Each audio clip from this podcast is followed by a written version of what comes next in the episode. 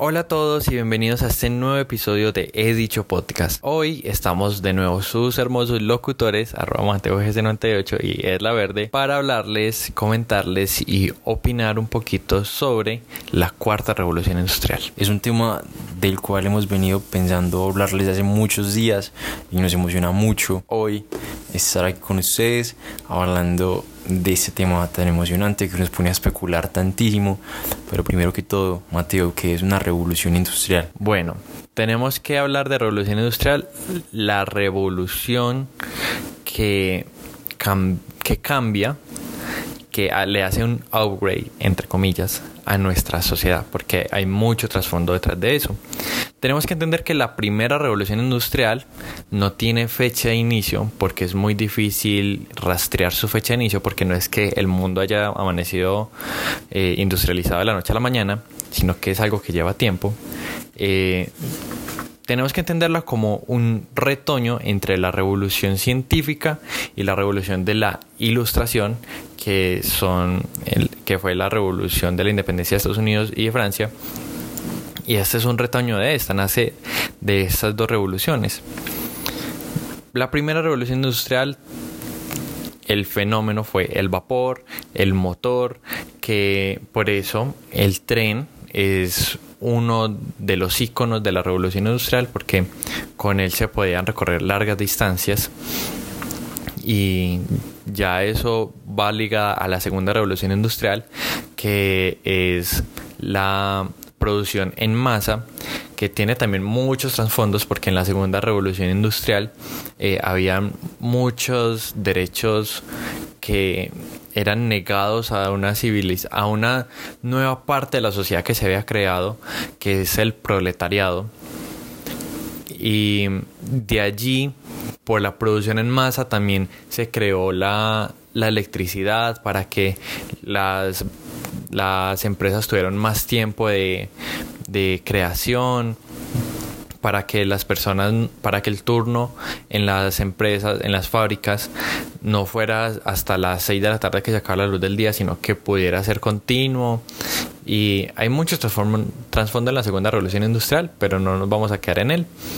La tercera revolución industrial, más bien llamada la revolución de la tecnología, es una de las últimas que hemos vivido, que uno de sus iconos es el Internet. Y esta va ligada con esta última revolución industrial, que es la que estamos hablando en este momento, y es la cuarta revolución industrial, en la que estamos aquí, ahora, parados, todos. Si bien ven que todas, todas las revoluciones industriales le han dado como un upgrade a nuestra humanidad, como de más tecnología y cada vez se va, se va inventando más cosas para nuevas revoluciones hoy vamos a hablar de la cuarta, porque resulta, pasa, sucede acontece que eh, según el Foro Económico Mundial, Medellín es la capital de la revolución industrial en Latinoamérica. Y los cambios que la cuarta revolución industrial está teniendo los, los empezamos a ver en ciertos programas que salen para nuestros celulares, en aparatos electrónicos que cada vez son más inteligentes y, y, bueno, durante este episodio lo que vamos a hacer es que vamos a comentar qué cambios creemos que van a haber, qué cambios han habido en este momento, ¿cierto? ¿Qué cambios en nuestra vida cotidiana vamos a notar? Y también, y también quisiéramos usar la discusión para ustedes. ¿Qué cambios creen ustedes que, que van a ver en el futuro. Es, es claro y ha pasado en las, anteriores en las anteriores revoluciones que los cambios son astronómicos. El cambio de una revolución a otra también es impresionante como dijo Teo ahorita, la máquina de vapor en la primera revolución industrial nos trajo las, las empresas, las fábricas, ¿cierto? Que más gente se fuera a vivir en las ciudades porque yo hubiera trabajo.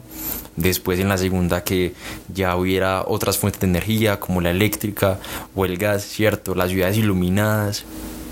En la tercera, la, la, automatización. Un ejemplo que me gusta mucho de la tercera es en la película de, de Willy Wonka, la fábrica de chocolates, que vemos que al principio de la película el papá el papá de Charlie, él trabaja en la fábrica de dentífricos y él era el que le ponía las, las tapas a, los, a las pastas de dientes, pero lo despiden porque ya hay una máquina que hace eso por menos precio. Y después al final de la película lo contratan para que arregle la máquina. Eso también habla mucho de, de que estas revoluciones y que estos avances tecnológicos no son solamente como para para abaratar costos, ¿cierto? Para hacer las cosas más fáciles, sino que también permiten que el conocimiento de las personas evolucione, que su mano de trabajo evolucione. Bueno, es, es una discusión muy amplia que tengo, vamos, vamos a tratar aquí. Los, los, trabajos que se destruyen, los que se crean, si es positivo, si es negativo, todo eso. Así que estén bien atentos. Bueno, pero para hablar de la cuarta revolución industrial, tenemos que empezar con una de sus principales tecnologías, que es el Internet de las Cosas. El Internet de las Cosas literalmente lo dice su nombre, es que las cosas tengan internet.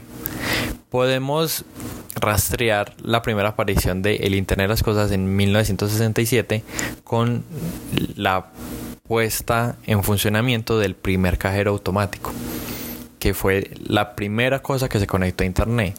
Luego, en 1990, una tostadora se pudo prender y apagar remotamente desde un computador conectada a internet.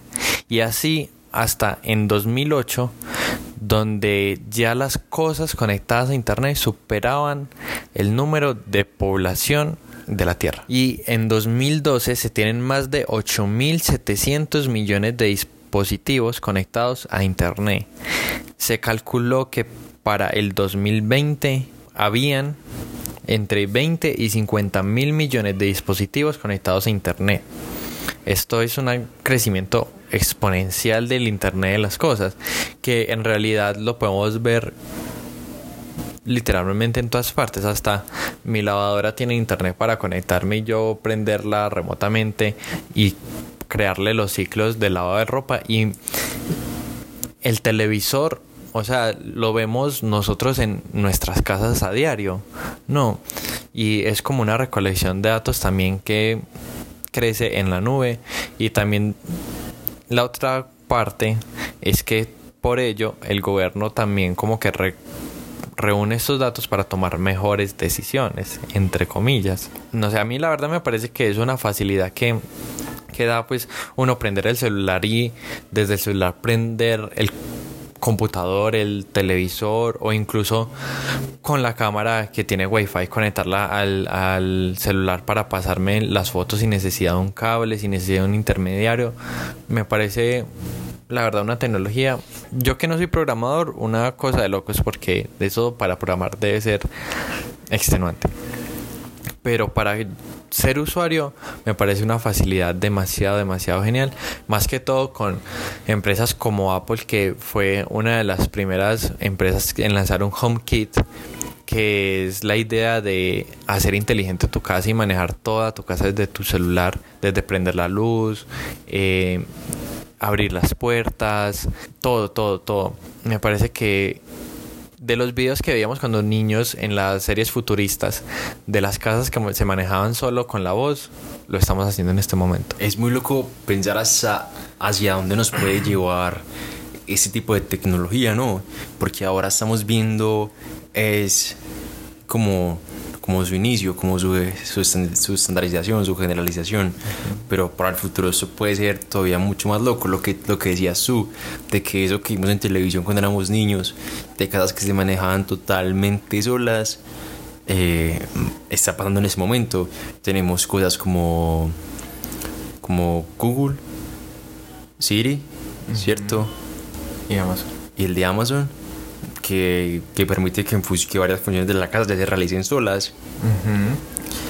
Y probablemente dentro de poco tiempo sea mucho más accesible para, para todas las redes sociales, para todo tipo de personas. Exacto, ahí también podemos ver una contraparte y es el gran hermano. Sí, sí, de ahí se pueden generar un montón de teorías, un montón de películas de, ciencia ficción, se pueden empezar a hacer realidad, ¿cierto? Sí, que de hecho, eh, hace poquito Apple lanzó sus tags que son unas llavecitas que le puedes poner a las llaves y pues si se te pierden simplemente desprender el celular, buscar llaves y el celular te va guiando hasta donde están las llaves. Y era una controversia que salió y es que puedo utilizar esto para rastrear a otra persona. Ponerle el tag en el bolsillo y con el celular seguir a esa persona hasta donde vaya a ir. Un gran invento para las parejas tóxicas. Resulta que sea por la 70. Cuando dicen que van para la casa, pero resultan por la calle Colombia. Mm. Morle fue.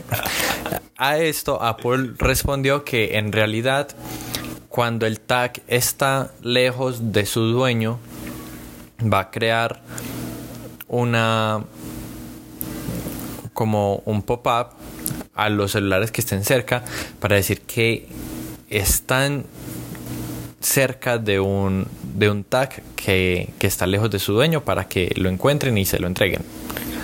Pero, pues creo que, por ejemplo, acá en Colombia, la verdad la población que tiene iPhone es muy poquita. Y esto puede resultar un poquito más llevado a ese extremo de las parejas tóxicas que quieren seguir a su pareja a donde vayan. Es muy loco, la verdad. Sin embargo, o sea, no podemos tampoco desmeritar el trabajo de esta revolución tecnológica porque la verdad me parece muy genial uno tener un tag no y, una reflexión que, quiero quiero llevar a, a, ese hecho es que es que ha pasado siempre cierto que alguien crea algo con un uso positivo y somos y son las personas las que le cambian ese punto de vista, ¿cierto? No creo que la primera persona que haya creado un hacha haya pensado como con ese hacha puedo matar a alguien, sino digo pues un hacha para cortar madera. O por ejemplo, mira Nobel. Entonces, ese tipo de cosas es como que los descubrimientos de Einstein hayan servido para crear la bomba nuclear. Yo creo que si hubiera, si él hubiera concebido esa idea, probablemente hubiera quemado o roto sus, sus escritos. Entonces, nada, todo tiene sus pros y sus contras, ¿cierto? Por eso, por eso una, una parte muy importante de ese, de ese, nuevo tipo de tecnologías es la responsabilidad con que, con que las usemos, ¿cierto? Ser consciente del poder que tienen. Porque porque como aquí estamos haciendo el chiste de que, de que sirve para seguir a sus parejas, sabemos que hay gente muy peligrosa que la puede usar para seguir a personas que quieran asesinar, por ejemplo, ¿cierto? A que quieran robar, o, o, ¿cierto? Son situaciones muy específicas. Entonces, nada, desde ya ser muy conscientes de que nos facilita la vida, pero que también tenemos que ser responsables como lo usemos. Exactamente, sí. Es ser responsables con la tecnología que estamos que tenemos en nuestras manos y con toda la accesibilidad que tenemos a ellas. Creo que no les sorprendería escuchar que las redes sociales que usan, que la plataforma por la que estén escuchando este podcast, que Netflix, Disney Plus y muchas otras aplicaciones que ustedes usan en su vida cotidiana tiene inteligencia artificial, que es el segundo pilar de la cuarta revolución industrial. Se preguntarán, ¿qué es la inteligencia artificial? Es una manera en la que el código que se le genera a los programas y máquinas a generar ideas por sí mismo como si fuera un cerebro humano. Por eso es inteligencia artificial.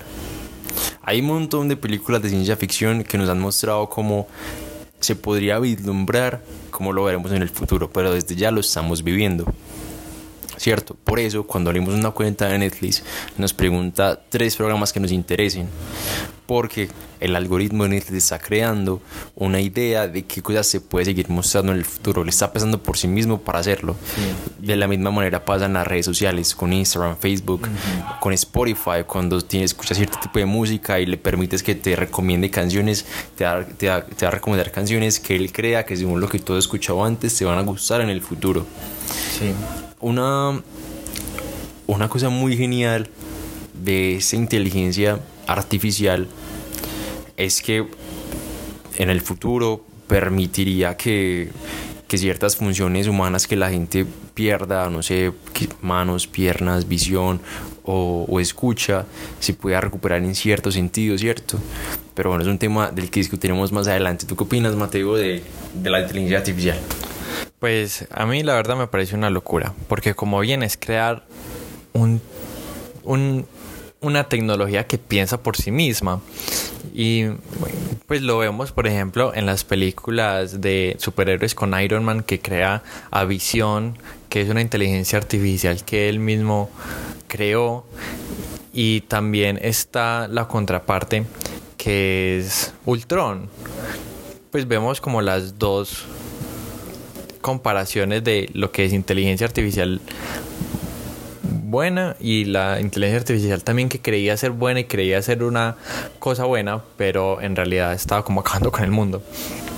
En ese momento yo lo he resaltado mucho y es que yo estoy en TikTok hace muchos años y la inteligencia artificial de TikTok, el algoritmo de TikTok es una cosa impresionante porque la página de para ti mía no va a ser la misma de para ti del otro de la otra persona.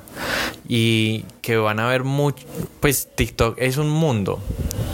No solamente son bailes es para la gente es, son los gustos y conoce de una manera muy muy personal a las personas. De hecho estaba viendo también que por ejemplo los los tumbles de, Netflix, las, las miniaturas de los programas de Netflix no son las mismas para mí que lo son para otra persona en otro perfil diferente. A mí, por ejemplo, si me gustan mucho las comedias, eh, románticas, todas, todas las, las miniaturas de los programas, así sean de terror o algo así, me van a mostrar con colores pasteles, colores que me van a gustar a mí. Indiferente a otra persona que le gusta, por ejemplo, el terror, que todas las miniaturas se van a mostrar negras, azules y con colores así. Entonces me parece muy genial. Es una manera de personalización que, lleva a las empresas a, a estar más allá con el cliente, conocerlo más. Hablemos también de la contraparte que es todos los datos que le estamos dando a estas empresas. Que esto también fue lo que sucedió con las elecciones de Estados Unidos con Donald Trump en Facebook. Y Cambridge Analytica. Exactamente. que literalmente están haciendo campaña política con estos datos que le estamos regalando a las redes sociales, que son en realidad... ¿Cuál es el trabajo de un influencer? ¿Por qué un influencer tiene tan o sea, ¿por qué cuesta tanto el trabajo de un influencer? Porque le llega a las personas, tiene los datos, de, tiene la confianza de esas, no digamos influencer, digamos creador de contenido. Tiene todas estas personas que lo siguen y eso es lo que hace valer ese trabajo y eso es también lo que hace a las redes sociales. Una vez leí una frase que me pareció, la verdad, muy explotadora de cabeza y de hecho es de un documental de Netflix. Cuando un producto es gratis, el producto eres tú y eso pasa en las redes sociales. Todas estas redes sociales son gratis porque el producto somos nosotros. Nosotros les estamos dando todos esos datos a las redes sociales. Primero que todo, para que lo vendan a las empresas que van a hacer publicidad en sus plataformas. Segundo que todo, para mantenernos más conectados a estas redes sociales, como esta adicción que vamos a mantener. Yo, por ejemplo, hace poquito eliminé prácticamente todas las redes sociales de, de mi celular, primero que todo porque no tenía memoria. Pero esa desintoxicación fue muy heavy porque así yo haya eliminado Instagram de mi celular, me seguían llegando notificaciones de Instagram diciéndome que Peranito subió contenido, que Julanito le dio me gusta, no sé qué. Y yo decía, güey, yo no tengo Instagram, ¿por qué me siguen llegando estas notificaciones? Es precisamente porque también el tiempo que pasamos en cada red social se debe, primero que todo, a la inteligencia artificial, porque la que nos mantiene ahí unidos. Y segundo que todo, es la manera de pago para ellos, porque entre más engagement tenga una red social, mejor se va a valorizar en el mercado. Creo, creo que el ejemplo más, más preciso y el que más nos resume y grafica la parte negativa mala de la inteligencia artificial es lo que mencionó, lo que mencionó ahorita Teo de Cambridge Analytica, ¿cierto? Que, la, que fue una empresa de minería de datos que contrató la campaña de Donald Trump para que por medio de Facebook se le mostrara a la gente publicidad acorde a, a, la campaña de Donald Trump para que esos decidieran votar por ellos. Exacto. Se cree que en, en estados como Pensilvania o, o Wisconsin, esta campaña publicitaria afectó la mentalidad de más del 50% de los votos en esos estados. Entonces, ¿cómo funciona? Se dice que con 10 likes que es en Facebook, ya el algoritmo te conoce más que un amigo cercano. Que con 25 likes te conoce más que tu familia. Con 50 likes te conocería más que tu mamá. Y con 100 likes te conocería más que tu pareja. Ahora imagínense cuántos likes damos en un día, en una semana. Con solamente dos días en una red social ya le hemos dado información súper valiosa de quiénes somos. Lo que hacía esta empresa es que si a vos te daba susto la violencia en las calles, te iba a mostrar que la campaña de Donald Trump iba a cuidar más la seguridad de las calles. Si a vos te da si te susto el, el maltrato animal, te iba a mostrar que la campaña de Donald Trump era la campaña número uno, el maltrato, en cuidar el maltrato animal. Muchas, se dice que muchas de estas ideas publicitarias eran falsas o estaban tergiversadas, pero ahí lo importante era cambiar la mentalidad de la gente, que la gente decidiera votar por ellos. Y a eso se le llama propaganda. Porque la propaganda, propaganda y publicidad es muy diferente. Eso es un tema también muy arduo. De pronto lo vamos a discutir en otro podcast, porque de hecho ni siquiera un semestre en la universidad alcanza para diferenciar entre publicidad y propaganda. Que el caso de Cambridge Analytica haya sido, o sea, un tema mundial, no significa que haya sido el único, porque aquí también ocurrió con las con el del plebiscito por la paz. Cuando eso yo ya estaba en la universidad y me tocó investigar sobre esta clase de propaganda negra que estaba haciendo eh, el Centro Democrático, por el no. Y era una cosa totalmente brutal porque a todas las personas, dependiendo de lo que a vos te gustaba, te hablaban de que el, de que el acuerdo de paz tenía algo que a vos no te iba a gustar. Por ejemplo, si sos un religioso eh, 100% y Jesus Christ por todas partes, te iba a mostrar que el acuerdo de paz iba a influenciar en el tratado para la libre expresión de las personas LGBTI y que eso iba a dañar la sociedad. También si vos eh, eras un empleado y todo eso, la publicidad que te, la propaganda que te iba a salir a vos o que te iba a llegar por otros medios, te iba a hablar de que el acuerdo de paz te iba a reducir el salario a vos para darle a los guerrilleros que se iban a desmovilizar. Y eso también cambió la mentalidad y por ello fue que ganó el no acá en Colombia del plebiscito. Fue una propaganda, propaganda totalmente negra que sabemos cómo es acá en Colombia que eso... Sí, el resultado que tuvo. So, sabemos, todos sabemos el resultado que tuvo. Sí. Y una reflexión que sería chévere generar justamente en base a eso que les estamos contando. Y es que mientras más avance la tecnología, mientras más facilidad tengamos de tener información, también tengamos un pensamiento más crítico, ¿cierto? Nunca nos quedemos con lo primero que leamos, con lo, con lo primero que veamos. Mi mamá dice algo muy, muy, que me parece muy sabio, que es que la tecnología, que el internet, que las redes sociales pueden con todo. Lo que se ponga ahí puede ser visto como verdad, pero no, no podemos tragar entero, siempre tenemos que ir más allá, investigar más allá, buscar fuentes, y mucho más ahora que tenemos un montón de información todo el tiempo. Cualquier cosa que pase en cualquier parte del mundo nos vamos a dar cuenta al instante. Y por lo mismo tenemos que tener, como dijimos ahorita, cuidado con esto. Y yo creo que el principio de esto es conocer de que todo lo maneja la inteligencia artificial y que todo lo que vemos en, redes sociales no es lo que está viendo mi compañero de al lado. No es la verdad absoluta.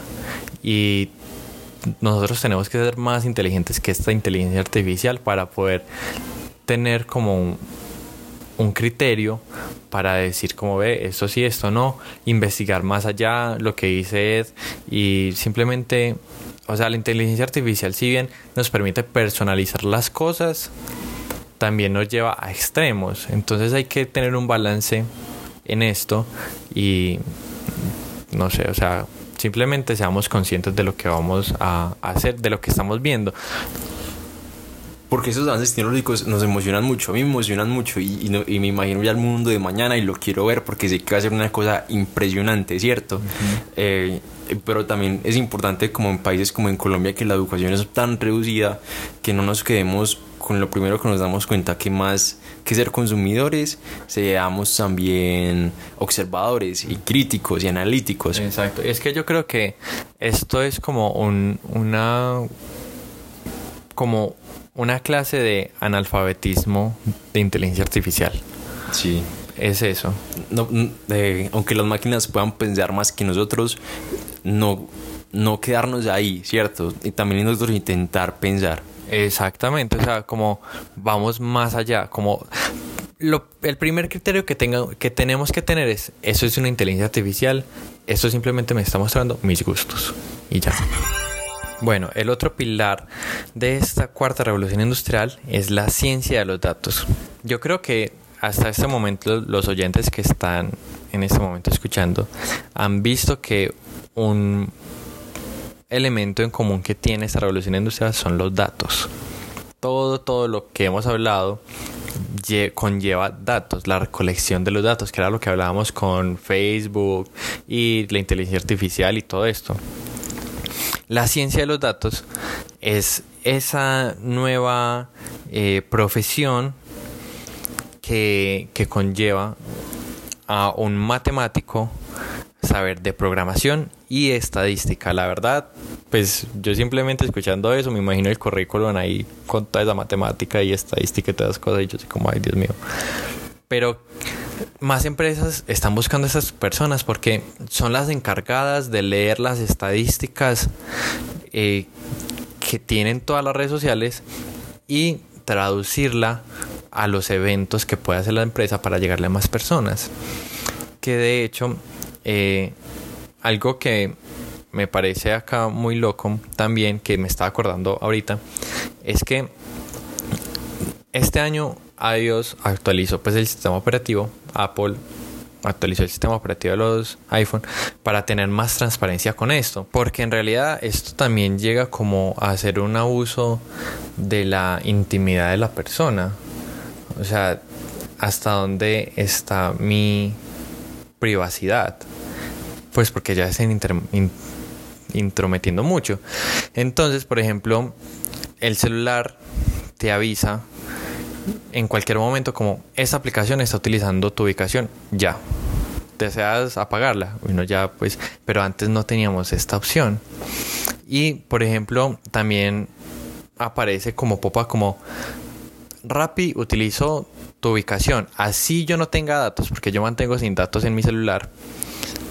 Y me dice qué lugares recorrí yo en todo el tiempo que estuve sin datos.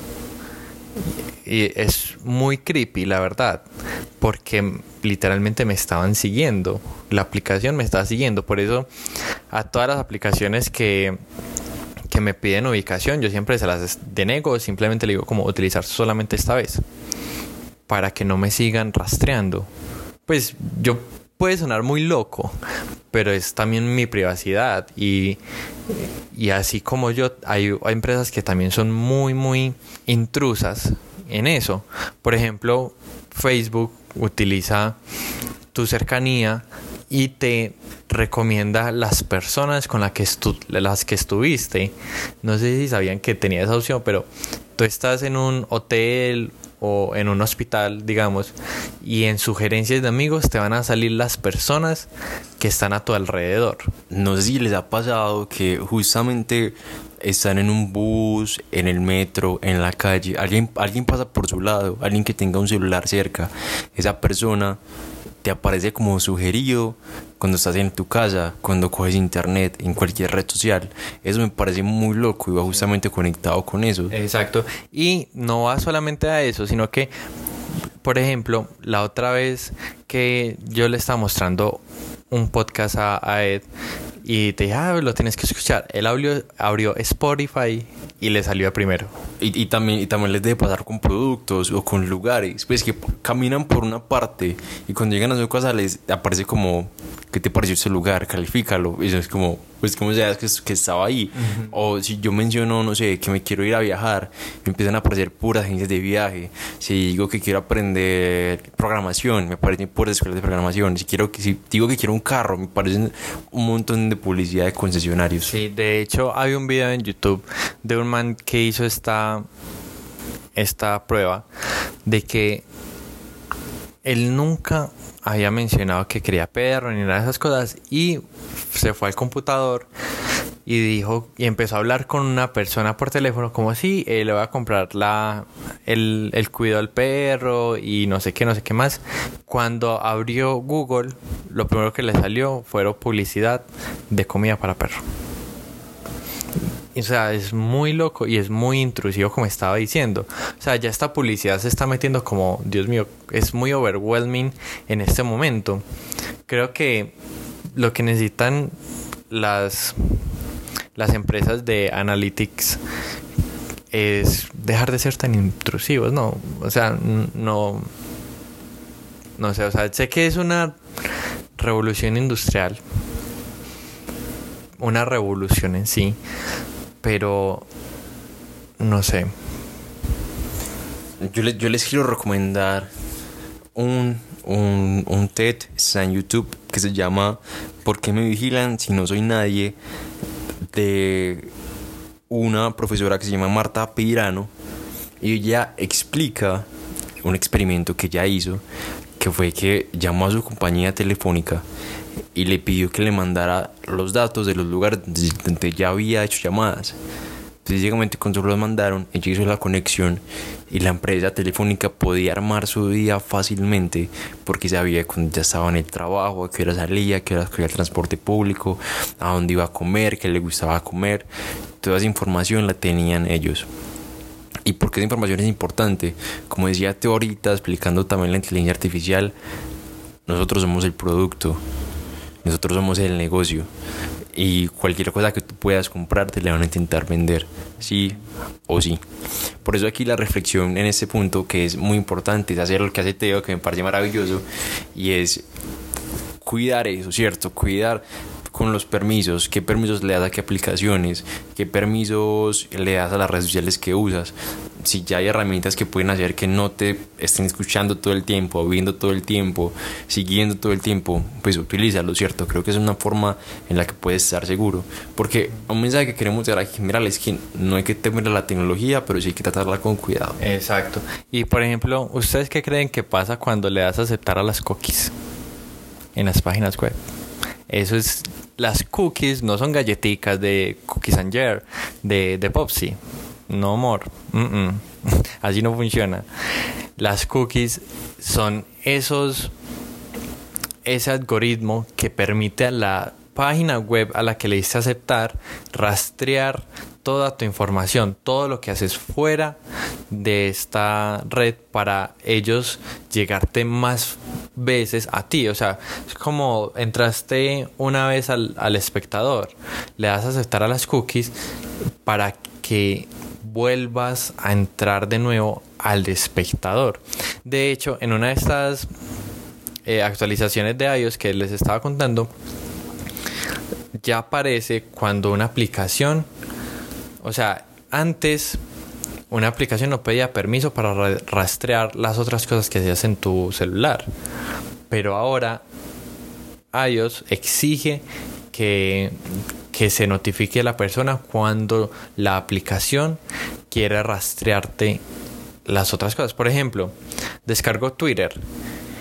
Twitter rastrea qué cosas hago en Netflix o qué cosas hago en, en TikTok o en Gmail o así, o sea, ya, ya no es solamente en su red social, sino qué cosas hacen fuera de esta red social para ellos tenerlas en su red social. Eso es una cadena, pero era lo que decía Edward.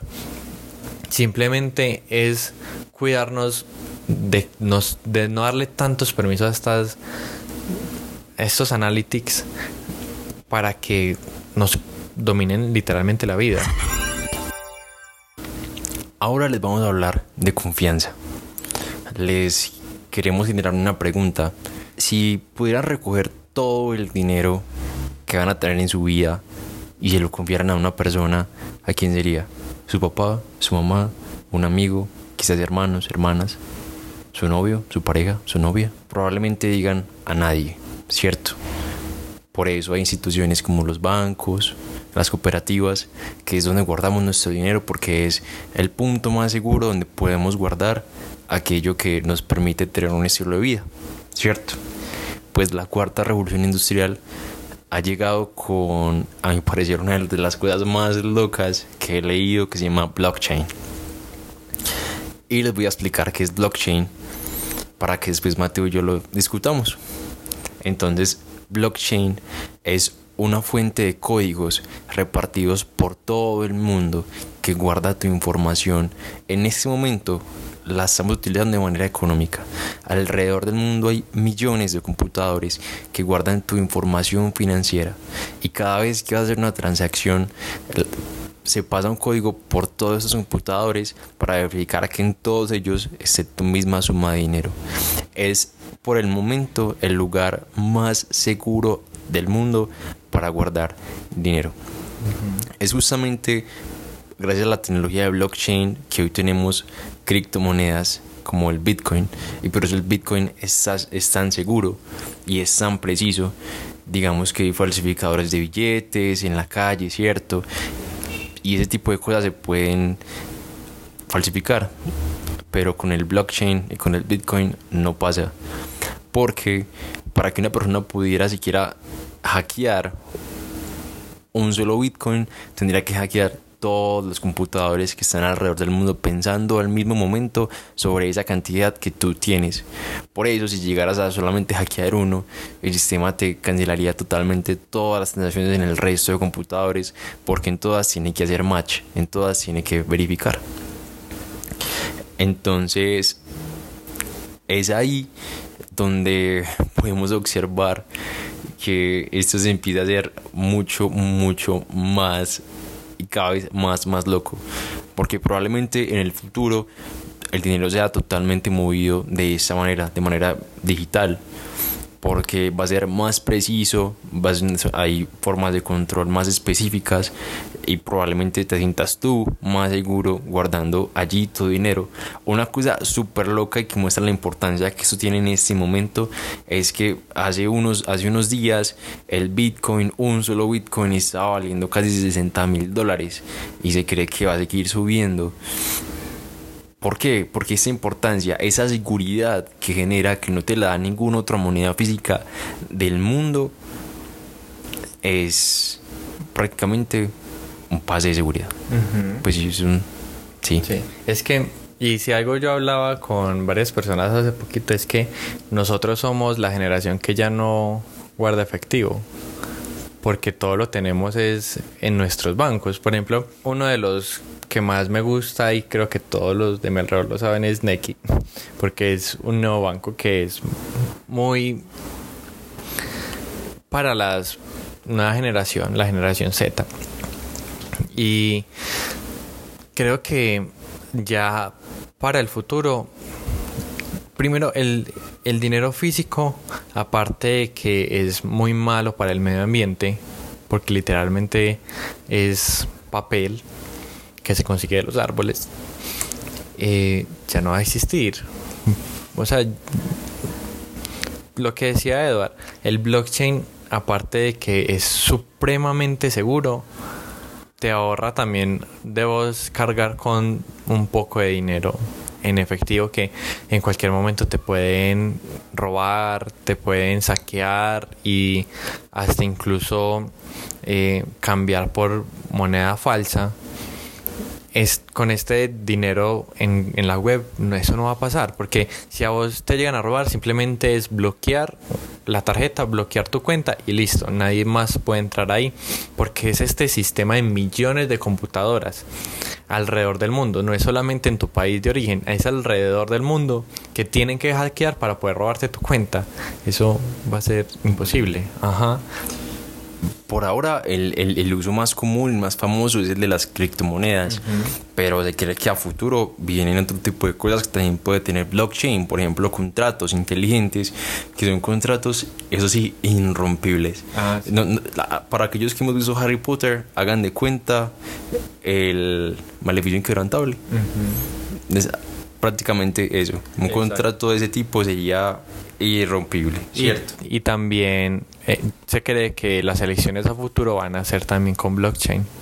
Otra también son las transferencias de dinero. Ahora con, las con la cantidad de migraciones tan grandes que han habido en el mundo, que están habiendo en el mundo, es una necesidad mucho más grande el, enviar dinero de un lugar a otro y se cree que, que por medio del dinero virtual se va a hacer mucho más fácil, ¿cierto? La otra y una, y una que siento que nos toca muchísimo en Colombia es que es los, la distribución de la tierra, hacerla por medio de blockchain, ¿cierto? Para que esa no pueda ser robada, ni litigiada, ni nada de eso. Que a quien le pertenezca, le pertenezca, sin importar amenazas o desplazamientos.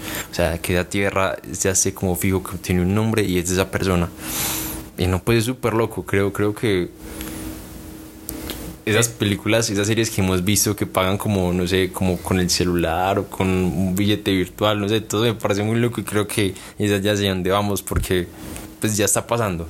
El Bitcoin es, es un... Es una realidad, es un hecho.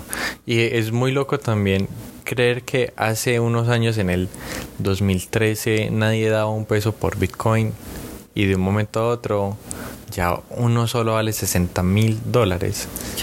Es una cosa muy loca y creo que la verdad nos da seguridad a todos. Babe, ¿qué contras ves tú del blockchain? Creo que una sería, por ejemplo, en los contratos eh, literalmente irrompibles.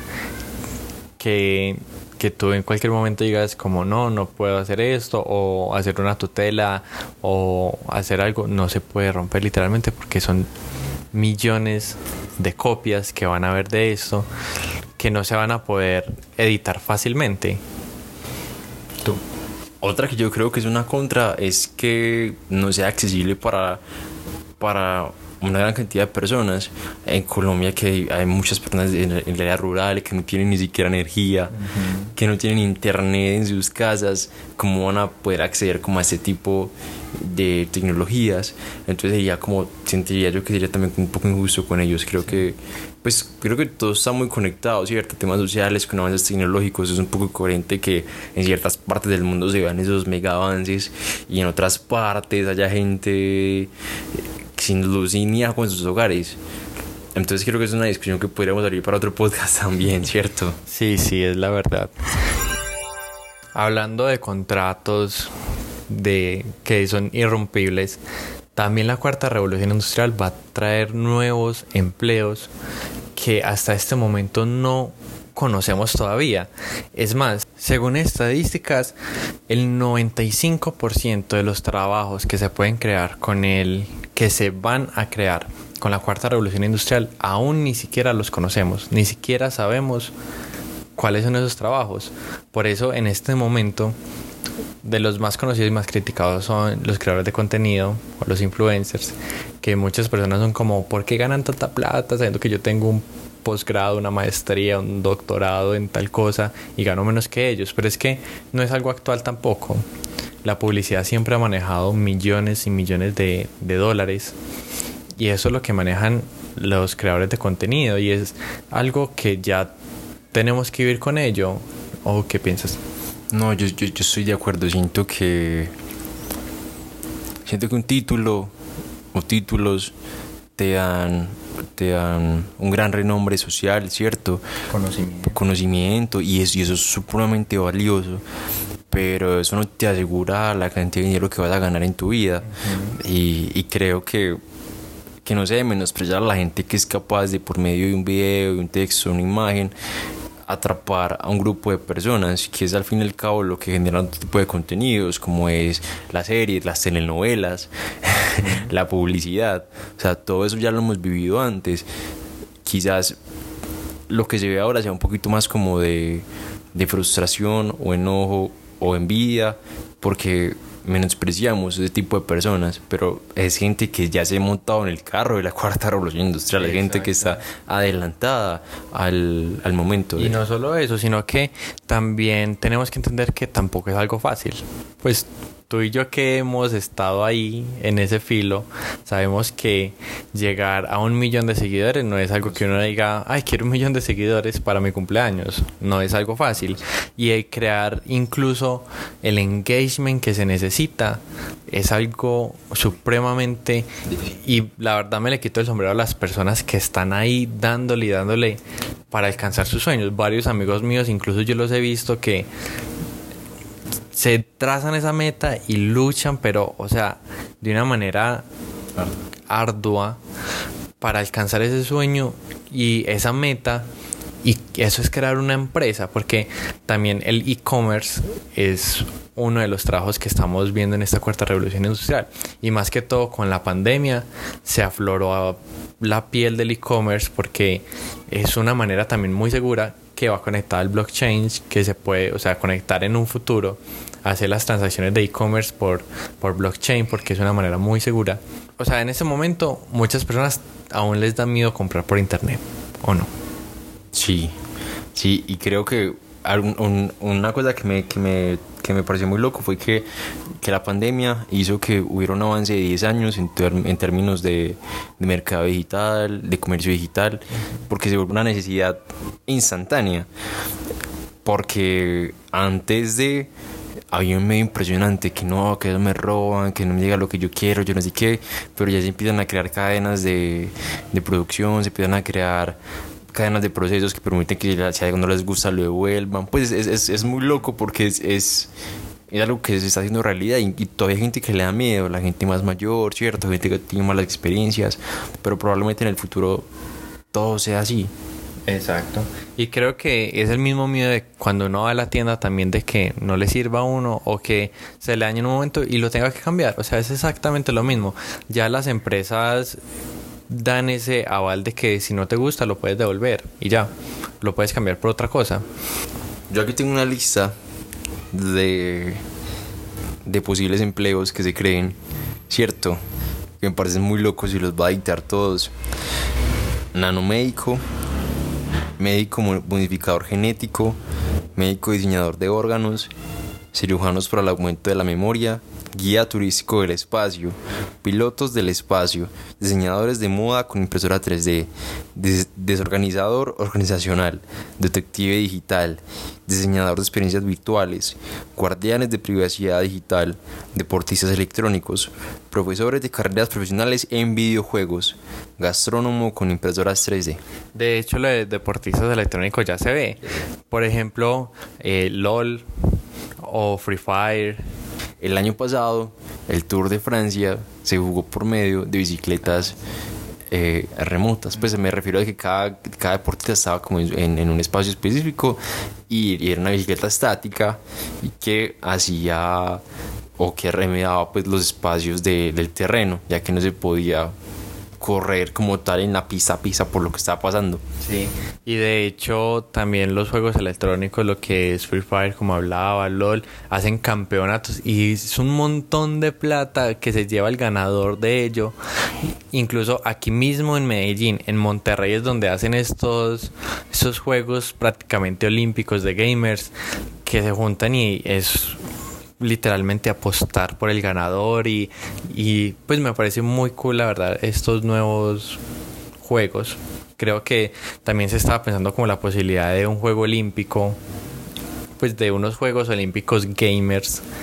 Y de hecho, de los principal, de los videos más vistos en YouTube son de gamers, porque es un mundo que es muy muy bien aceptado para las nuevas generaciones que están muy entregadas a, a los videojuegos.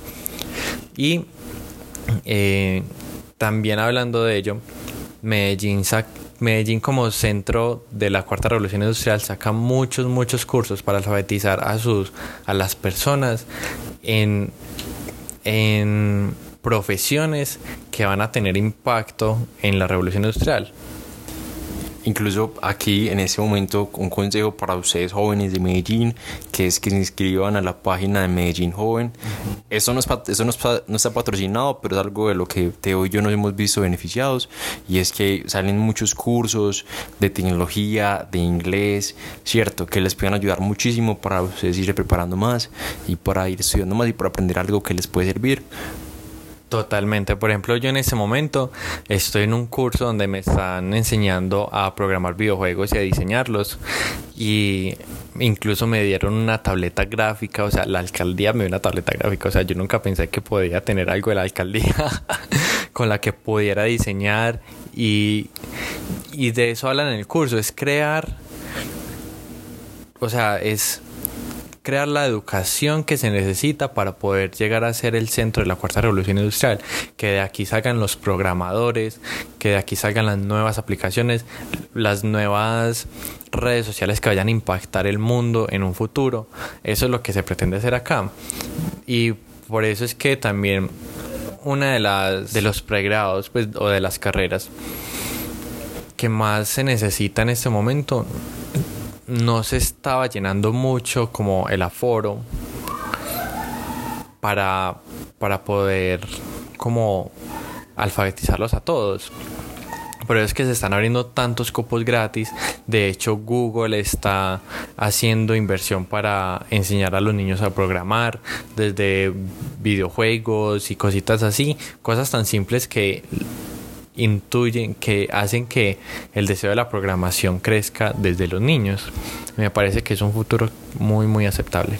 Yo como algo de despedida les quería dar varios consejos que desde mi perspectiva me hubiera gustado escuchar cuando yo estaba estudiando. Igual todas somos jóvenes, eh, nunca es tarde para aprender. Si, si eres una persona mayor también puedes aprender eso que, estos consejos que te voy a dar, que nunca sabe más y hasta que tengamos vida podemos aprender y eso es maravilloso. Aprender a programar. Sí, yo sí aprender a programar. Creo que es muy, muy importante, y más en este momento, tener habilidades básicas de programación. Eso es lo primero. Y también te quiero leer 10 habilidades que se van a hacer más importantes en este momento la cuarta revolución industrial es lo que nos queda, apenas estamos empezando, y es resolución de problemas, pensamiento crítico, creatividad sin límite, gestión de personal y cercanía con las personas, trabajo en equipos presenciales y no presenciales, inteligencia emocional, juicio y toma de decisiones, orientación al servicio, negociación y flexibilidad cognitiva. Son habilidades que se van a hacer mucho más importantes en este momento. Como, como podemos ver, se está acabando lo que hubo en anteriores revoluciones, que era la, estandarización, la mecanización de procesos. Ahora todo es mucho más personalizado, mucho más específico. Por eso es importante tener como habilidades que nos permitan llegar a ese tipo de conocimientos específicos. Totalmente. Y de hecho las empresas también están migrando a estas nuevas... Eh, a estas nuevas necesidades del mercado y impactando también a los jóvenes porque saben que los jóvenes de ahora no trabajan igual que las personas hace 40 años que eran workaholics.